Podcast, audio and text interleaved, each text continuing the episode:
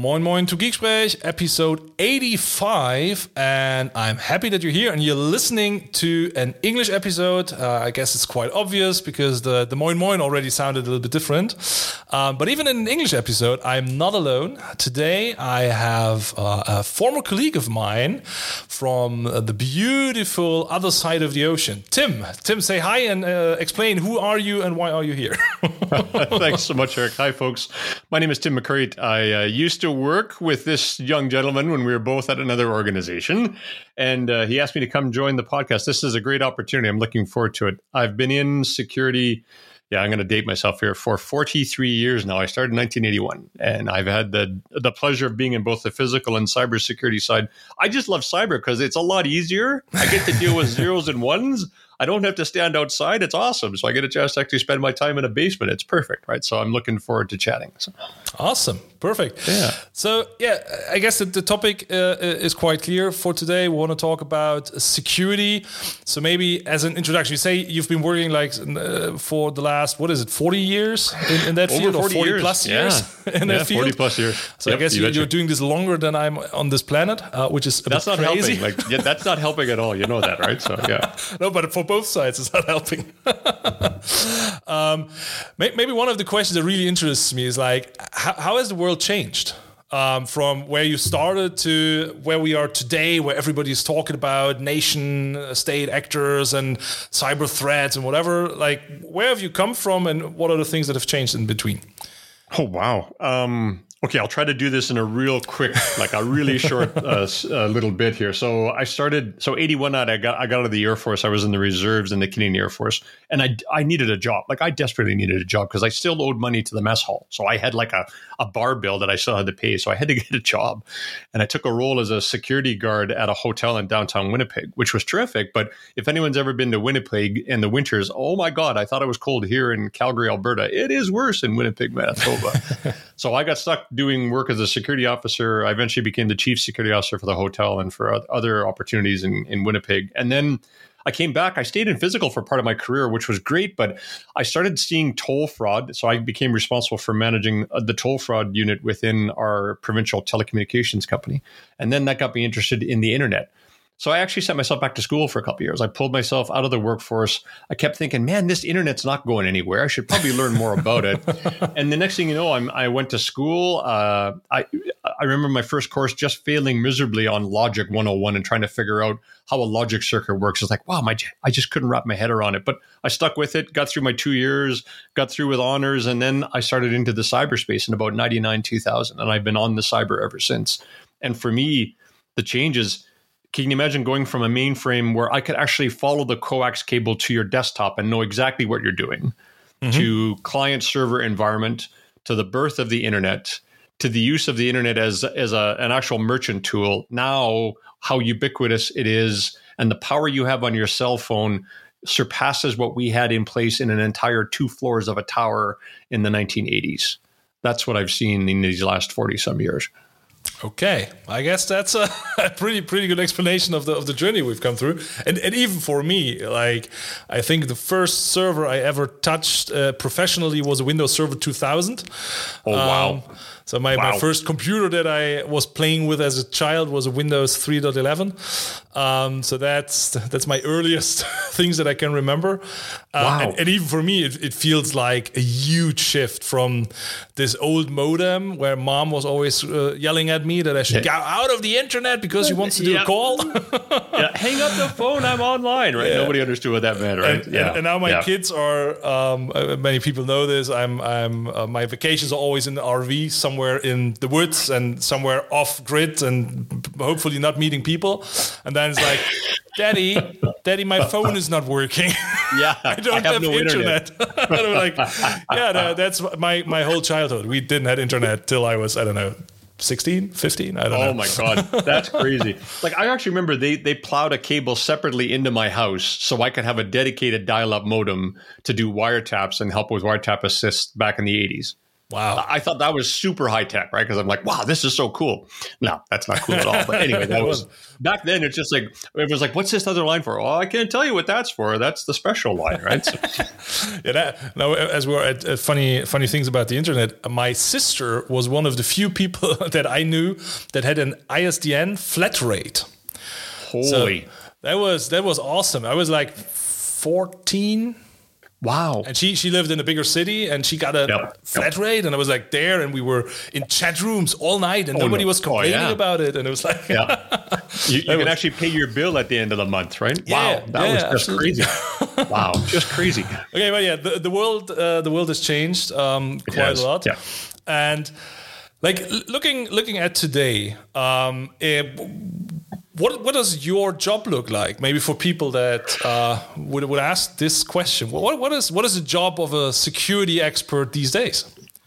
It's changed. I mean, it really has. You know, years ago, when people were first getting into cybersecurity and they were looking at it as an option to, ex- you know, expand their career, a lot of folks came from the technical side. So they were. They would be system architects or network engineers, or they'd done, you know, to your point, they'd worked with servers or they'd done administration, and they moved into a security role because the technical skills they had at the time really complemented the work and the requirements for what a security professional was doing back then.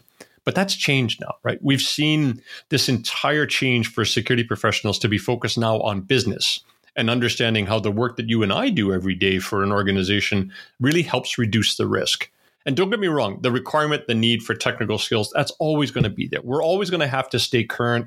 We always will have to have security hygiene and all the controls we have in place today because the bad guys are going to keep testing us every day, tens of thousands of times a day. So we have to be on our game from the basic hygiene of security and the controls. But what I've been seeing these last 10, 15 years or so is the expectation of senior leaders is now to look for that partner and that advisor and someone who understands not only the business, but the concept of risk and how our job as security professionals can help a business be successful because we identify risk, but we give them the option to select how do you want to get rid of the risk? Do you want to accept it? Do you want to insure against it? Do you want to reduce the risk? Do you want to actually walk away from doing the stuff that's causing risky behavior? Or are you just going to say, you know what, Tim, this has been a terrific coffee. Thanks so much for your time. We're going ahead with this anyway. All of those are great options, but we never had a chance to do that 20, 30 years ago. We always put up our hand and said no. And I remember being in the room as the guy who said no. Yeah. And people would go around you. You know, I always I talk about this often is that the users and executives and and the folks who are our stakeholders are like water. If you're the rock in the middle of the stream, they're going to go around you. So, as a security professional, if the only thing you got in your bag of tricks is to say no, you can expect not to be invited to Christmas parties. No one's going to take you for coffee, and no one's going to engage you when they have a brand new project. You'll find out like when everybody else does, when it gets announced on the corporate news site and you got a brand new server on the internet. Not a great place to be. And I've been there, and it's not a great place to be. So I would rather be that guy who has a chance to talk to people before they do something that's risky. Or as soon as you come up, my joke has always been when you come out of a bar with a napkin and a pen and a great idea, I'm the next guy you call. yeah. Uh, that's a good one. I, I, was just thinking about this uh, joke. Like, um, what, what, what, does a security expert do at a party? Nothing. He's not invited. Um. exactly. That's exactly it. Right? That's so been my career for like forty some years. We just we're never invited, right? And, it, and it's really one of the things. Um, and I guess I would even scope it a bit bigger because sometimes not just the security guy, sometimes IT was seen as the people that say no because they just wanted to do what they knew and what they were comfortable with. Uh, but yeah, these days it's uh, like a running joke. It's like, ah, uh, if we ask security, they will say no. Thank you for that, um, which is the thing. But I guess the um, also the, the, threat landscape has uh, changed quite a lot, and that, that's one of the reasons why we have maybe to say a bit more no. So one of the things that I was talking about, I'm still talking about, I, I think that, I don't know, for the last five years, 10 years, so quite, quite a while now. Um, when we started with cloud, I rem- remember the year when Microsoft ran a, a, tour through Germany and different locations, and they always had those four big items on it. And it was like compute, data, IoT, and, and personal work or, or workplace or whatever. And then yep. the year after, they did exactly the same tour, and in the middle they had security, because ah. like the year before they forgot it, or they oh, they geez. were so excited about the cloud things that security was that was a side hobby more or less. So that that was quite interesting to see. Like we came from oh everything is new and cloudy, and by the way, security should also play a role. Um, yeah. The the interesting thing for me is is looking at this. Yeah, how, how this has moved over time, and, and especially mm-hmm. like for me, we came from this architecture of the good inside, the bad outside. So that, that right. is how right. I grew up. It's like I came into yep. data centers, and the first thing the data center owner told me is like, "Here's where the bad outside ends, and here's my secure inside." And I'm like, "Okay, that's that's cool." And then at the early stages, um, for when when Microsoft or Office 365 was still called Business Productivity Online Suite, the BPOS. exactly. well, I remember, remember those, yeah. those fancy days. Um, yep. I had conversations with clients about, yeah, we want to use this, or later we want to use Office 365 but only via VPN because that's secure. Right. And, then, and those yeah. were the years where I explained the the inside outside view doesn't work any longer.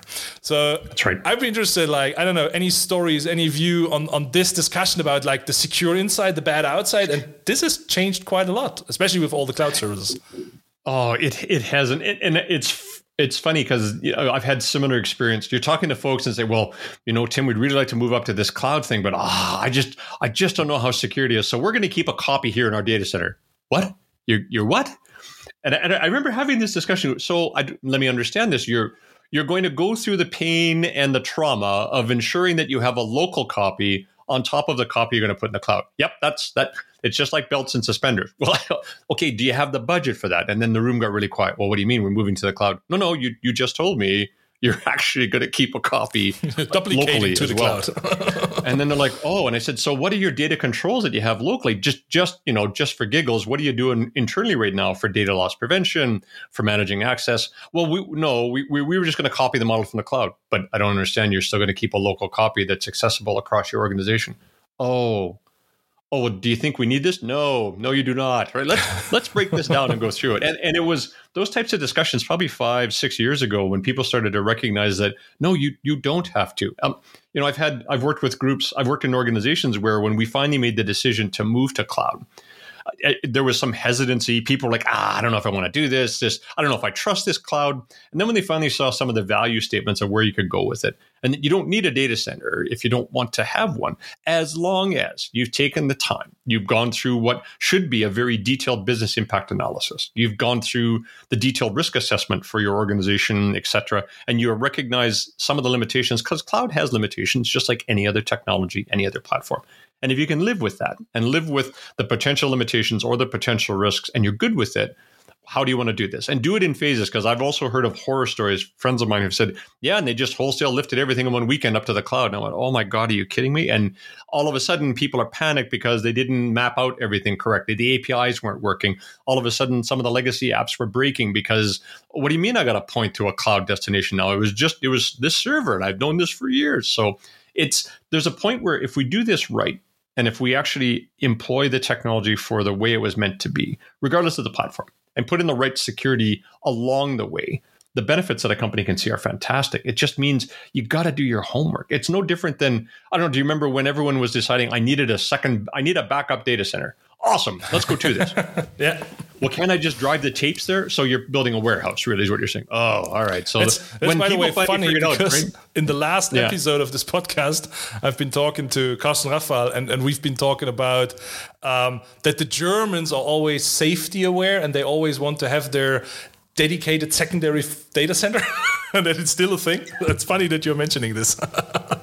and and but it but and I get it. Like, don't get me wrong. I think every security person always wants to have a plan B and a C and a D. I get all of that. It's just if we're going to do this well, and you're actually going to embrace where you can go on cloud platforms, then if you do your homework, right, and understand it, but you need to also apply the same principles that you had in place in your current environment. So that means you really should understand how the security program works. What are the controls in place? More importantly, how are you mature in your approach? Do you have an understanding of your assets? Have you figured out what's critical? Do you actually have a DLP program or are you just hoping for the best? So it's there is work that we need to do regardless of where you where the path takes you. But I think if you do it well, right? There's a chance for all of us to really see an advantage of going into a cloud environment as long as you go in with your eyes open, you appreciate what you can do and can't do with it. But your security team doesn't get a chance to just sit back and do nothing. No, now they have to be an active partner, but in a different space. That's all. Yeah, and Tim, you mentioned one thing. You, you said the, the risk assessment is, is, an important thing. So one thing that I see, and I'm, I'm really wondering if if I got it wrong or however it should work. I see that there's a risk assessment often in the beginning of things, and there's like, this is what I plan to do, and now I get the approvals, and we consider risk and we make our plans. And then we all know how, how it works. The implementation project takes a year. Uh, the whole situation changes. Somebody adds a bot here and some AI there and some public endpoint there. But nobody's ever doing this risk uh, risk assessment again. No, nobody's looking at the old risk assessment and what had been approved and how it has changed over time. I was like, what, what would be your advice or best practice on, on those topics? Should I go back and do this over and over again, or? No, it's a, it's a great point, and I think that's one of the things that we need to get better at as we mature what we do as security professionals. One of the things that I've done that was successful in past lives was I remained attached to the pro- to the program or to the project. So it became an ongoing iterative approach to assessing risk. Yeah, you're right. People are fantastic at the beginning of a project. It's like, oh, we're going to do these great things, and we got this budget for this, and it, there's the change requests are going to be minimal. I love hearing that. We're going to have very minimal change requests. The architecture's already been set. This is fantastic. And then two months in, they're like, oh yeah, no, we had to drop that, and we brought this new third party tool that we didn't look at. What?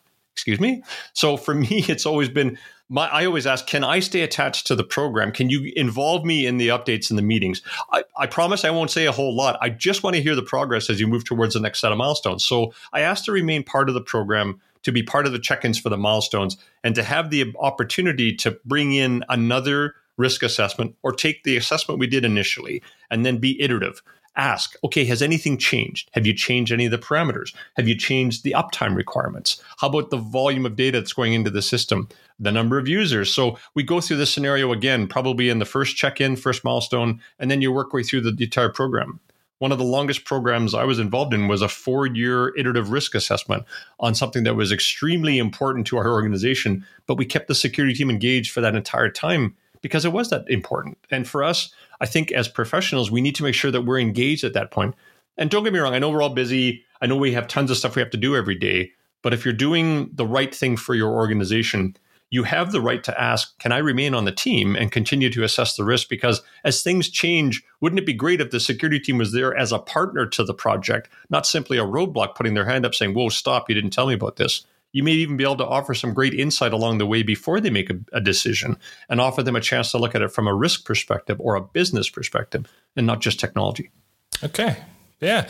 And I guess, especially in the matter of cloud, the changes are not just from your project side they are also from the cloud side because like after Absolutely. two months the service has changed the version yeah. got deprecated the new service got launched it is more exciting more yep. i don't know cost efficient more, or whatever it is more features more opportunity yeah you yeah. bet all of that you so there, there's quite quite a bunch of changes to that and one, one of the things that that i i'm pretty curious about is all those changes that we've been talking about from the coax cable that you could follow to now we have this multi and super changing and constantly evolving environment.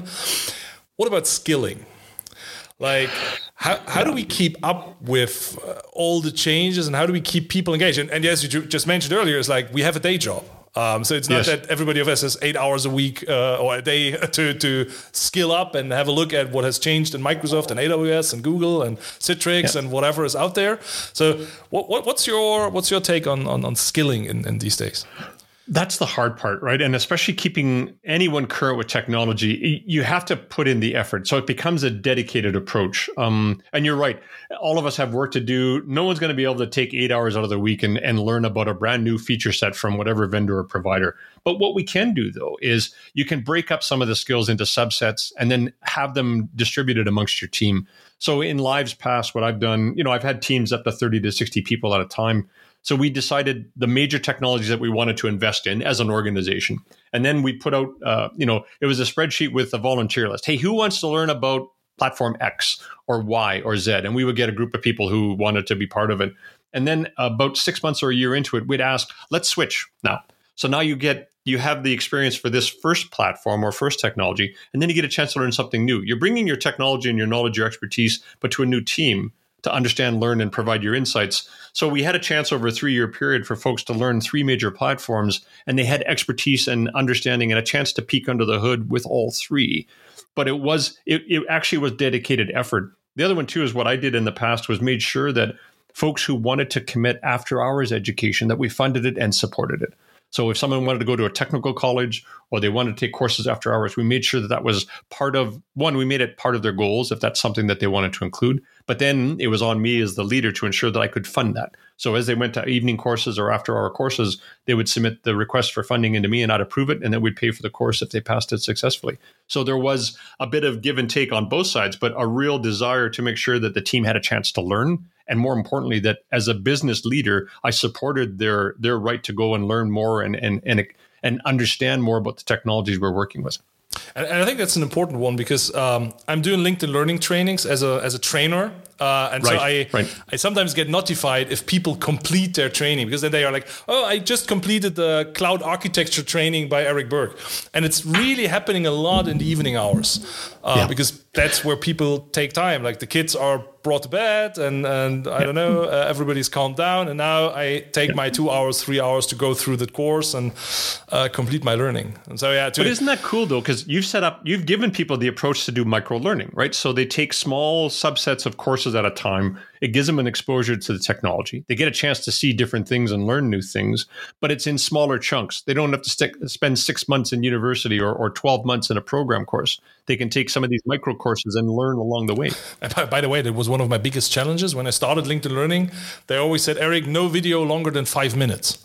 I, I, was used to speak at big stages for 45, 60 minutes. I was like, okay, now I start my monologue and I will tell my story. And, and they came and said, like, break it down to five minutes. And I was like, what? Five minutes? What, what can I squeeze into five minutes? But it's really the thing is like, we want people to be able to pick what they need and eat that chunk of five minutes. And if they don't have time for another five minutes, they can skip out and come back. Or uh, if they want to skip a topic, they should be able to. And nobody wants to scroll through a 60 minute video to find the topic that they're currently interested in. So it and took me also some learning to adjust myself to this format, but it's good for learners, I guess. And, and it's such a cool approach, right? By providing different avenues and different ways for folks to learn you really give them a chance to grow their career and build their skill sets. And you know, you brought up the point originally is how do you keep everybody engaged? Part of it too is going to be on the team member.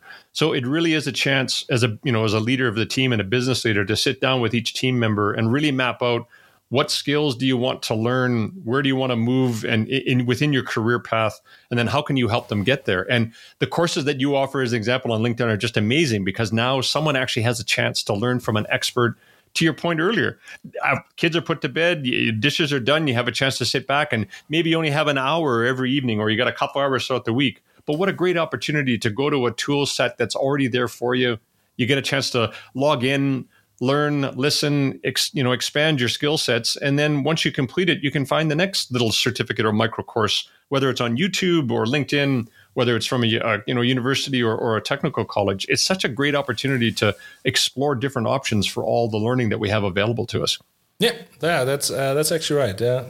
One of the things and i guess this is like a very old discussion but i i absolutely enjoy to bring it up again. Um, often I see conversations about security being tool securities, uh, tool conversations. It's really about um, if a certain tool is better than another tool, or if a, with this tool we are more secure than with another tool. Um, so I, I, normally tend to say, hey, it's not about the tool, it's about the way you do it or the, the process or the, the culture of, of security that you live. Uh, what's your what's your view on that? No, I'm I'm with you. I think that's a great approach, Eric, because for me, tools are always the last thing you select because they're, you know, like you mentioned, their mine's better than yours. I can do something faster, better. I, I, understand and I appreciate all of that. So I would never fault any vendor for providing what could be a great solution for a risk that you're facing. But the selection of the tool is the last thing you do, at least from my perspective, when you're building a risk based approach. Because it's, I want to understand to your point, what's the goal and the mission of the organization? Like, why does it exist? Why does your company even exist today? If you can answer that question, awesome because now you're going to go through the next set of phases, which is what's the business goals and objectives, the mission, etc. What do I need to do to be successful every day? And then what's the culture that the organization embraces regarding security? Do they see that it's important or is it getting in the way?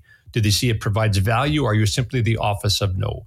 And then when I get through those discussions, then it's what's the risks that I'm facing against these assets? How can I identify those risks? And can I come up with then a strategy to reduce the risks? And then the, the, the discussion of tools and different uh, different uh, things to reduce the risk. That's when that discussion comes up. But if you start talking about tools first, it's bias. And the first thing you're going to do now is you're going to select a tool you're either comfortable with, you've used in the past, or it may even be on sale. And I'm going to try to fix the problem that I just talked about through the lens of the tool. Where would it be better if you looked at resolving the issue from the lens of business and risk as opposed to jamming a tool in a rack and hoping for the best? Yeah.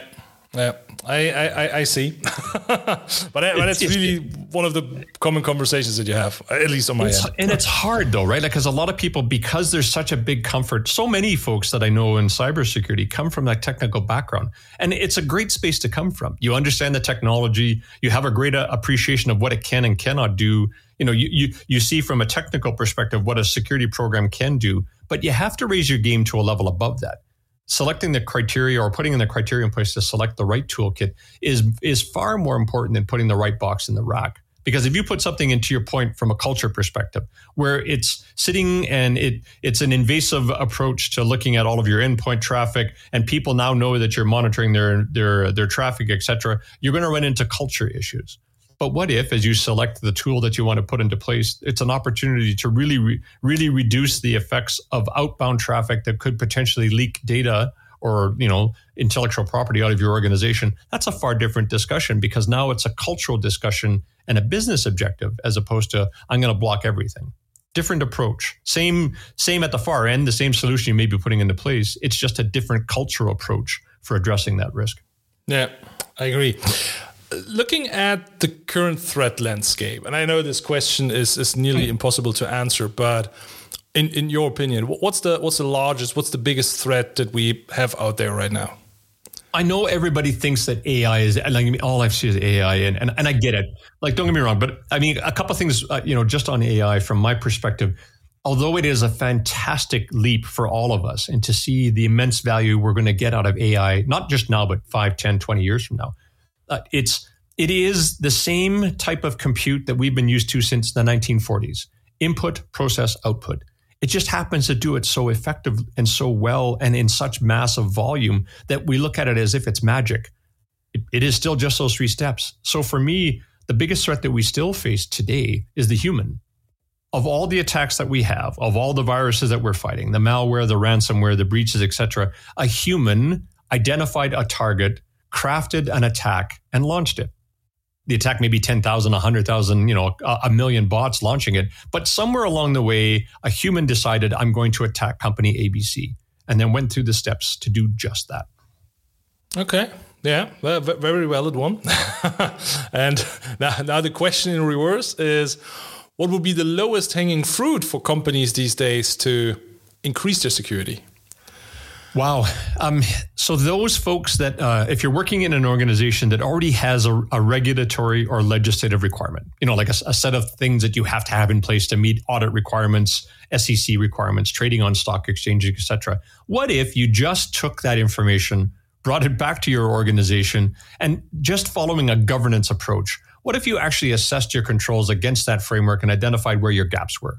That would be awesome because that's the first step that every auditor asks for. It's the first thing I look for if I'm coming into an organization. How do you match up to your current re- legislative and regulatory requirements? Are you meeting the minimum? De- like, are you meeting the minimum? Are you meeting the baseline? Anything after that is extra, but are you actually doing what you need to do to, to ensure that your stakeholders have seen due diligence and a level of insurance for security? That I think is a great place to start for almost any organization. Okay, sounds good. Sounds good. So one thing uh, that has been around for the for the last couple of years, and I think it's still around, but it's it's not that visible because AI is like over and above everything. Yeah, yeah, um, yeah. We've we've seen and heard a lot about zero trust. Um, right. What's your what's your view on zero trust? Is this still a thing? Is it just gone aside because we're now super excited about all the co-pilots and AIs and GPTs out there. yeah, I hate to say it. Sometimes it feels like I'm my dog watching a squirrel in the backyard. I get excited about something and then, oh my god, something else showed up. Right. So I yeah. and I appreciate that there are there are a lot of cool things that are happening in the marketplace right now. But I think zero trust still has a place to play in virtually any organization. At least the principles of zero trust, not necessarily the the technical details of the architecture to support it, but the principles of zero trust. Like, how can you actually debate the fact that what if I enter a network and I'm granted access based on what I need to do, nothing more, nothing less? I, I don't know. That, that makes a lot of sense to me. If I'm looking at the premise of zero trust, is there a way that I can incorporate that? And you brought up this great point. Culturally, can I create that? Can it be supported from a business perspective? And if I'm looking at it from a mission and an objective, if I incorporated the principles of zero trust with a risk based approach, how could that support the organization so that we don't have, and I've gone to organizations and I've been in them where, you know, I, I, talked to some folks when I first came in the role as a CISO and yeah, I've had the same profile for 20 years. And you go back and look, you know, they haven't been in legal in 20 years and they still have access to the file folders there. Stop that. Yeah, that's just not, that's just not good. That's not good hygiene. So even at the approach where can I create the right path for you to get access to the information you need to be successful? And that may mean if you're a contractor or a third party, you're a supply chain partner or an employee but what if we actually looked at it from the lens where I'm going to ensure that you have access to what you need, nothing more, nothing less. And then you have an opportunity to actually be successful in your job. And if something does happen, I can contain it because I've provided those restrictions across the enterprise. That's that brings me actually to a fun story, and I, I won't tell which company it was, yeah, but all right, I, that's fair. Yep. I, I, once worked for a company, okay, uh, and I got in there, and like it is when you when you join somewhere, you have to figure out is like how do I book travel, how do I put my expenses in, how do I block my yeah. time, blah blah blah. So I, I was looking around on the file share because that was were the years when file shares were still a big thing. Yep. Um, and there was a travel file share that I found and thought like, oh, that's great. Maybe they have an intro on how to use the booking tools or whatever. Uh, and so you clicked on some folders. and oh no! I, I opened a PDF and it was the passport of our CEO. Oh my god! And the credit card of our CEO in Are a PDF. you serious? Yeah, absolutely. Oh. and, I, oh. and I, I, sent the mail. I was like, I, I, guess I'm not supposed to see this. oh, holy man. Like that my, is just wrong, right? Yeah, like, wow, it, wow, I think it was my second day at work in this company. well, at like, least you told somebody, right? Like, at least you, you had the, the you know the ability to tell somebody because I can't imagine. Wow, that's yeah, just. I thought about. It. I had two chances. You know, I had the credit card details of our CEO, yeah. so I could oh have gone left or right. holy smokes! Yeah, that uh, talking about having access to something you shouldn't have. That actually no brought kidding. up this but but isn't it just? I mean, we've all been looking for that nirvana, right? As security professionals, wow, my people can only go where they need to go, and the struggle then becomes how do you explain that to folks, and what's the value, and what's the benefit? And nobody wants to hear the security story, but it's really can you tell the business story? Is that we want you to have all the tools you need to be successful, and here's where all the tools are located right? As opposed to what you just did. I'm going to go look for the travel stuff to help me. And, hey, I can book my trip on the CEO's card, right? That's just wow. Yeah, which uh, which will be fine. I, I, always had a good relation to the CEO. Just saying. that, was, that was good. Did, did, you tell him to change the card number at least, or change your PIN or something? Uh, at least I told them that I was able there to see go. it, and I guess it's wow. not a good one.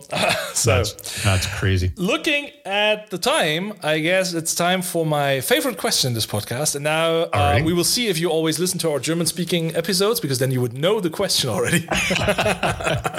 no, there's there's one standard question that I always ask, and it always comes All at right. the end, and and I love the moment when people start answering it. Um, so the last question in the podcast is: If you would have a magic wish, what would it be? For the topics we've been talking about today, obviously. Oh wow, that's a good question. I like um, this moment of silence. That that's always great when everybody's like, damn, damn, what should I say? well, I mean, so the first thing everyone thinks is if I had all the money in the world or if people would just listen. No, I, I'm, I'm going to go with something completely different. I'm going to, I'm going to look at if I had that magic wand, what if people would just collaborate together to understand what security can do to enable the business and then brought us in whenever they had some great ideas and wanted to share. That's what I'd wish for. Oh, that's a that's a good wish. That's a that's a nice one. I I, I uh, plus one. I support this one. there we go. And it's like I've always the measure of success I've had in any organization is when out, outside of your regular job, right? Because we all have regular jobs. When you get the phone call going, "Hey Tim, can you help me out with this?" That's when you know you made a difference because now they're drawing you into the discussion as opposed to you forcing your way into the meeting. Big difference, big way to a big different way to approach security. Now they see the value, they understand who you are and what you can do, and they're asking for help. I would like that for everybody in every organization that security exists. That's what I'd like to see. Oh, nice wish. So maybe let's meet in two to five years and let's see how the world has changed. there you go. Awesome. Um, Tim, once again, pretty, pretty much thank you for joining us. Uh, I think it was uh, super exciting to listen to you, especially with a, uh, a bit more experience than I might have in this. in this world when, when, it comes to security. Uh, no, uh, pretty interesting. Uh, I, I, like your views. I, I, I, like the way how you describe it and how you explain the things because it's also important. Is like if we always try to make it super cryptic and super expert like, then it, it's hard for other people to, to jump in and to understand what, what we mean. Um, so yeah, I would say thank you, and to everybody out there, uh, thanks for listening in. Uh, stay tuned, stay healthy, and uh, hear you in two weeks. Thank you.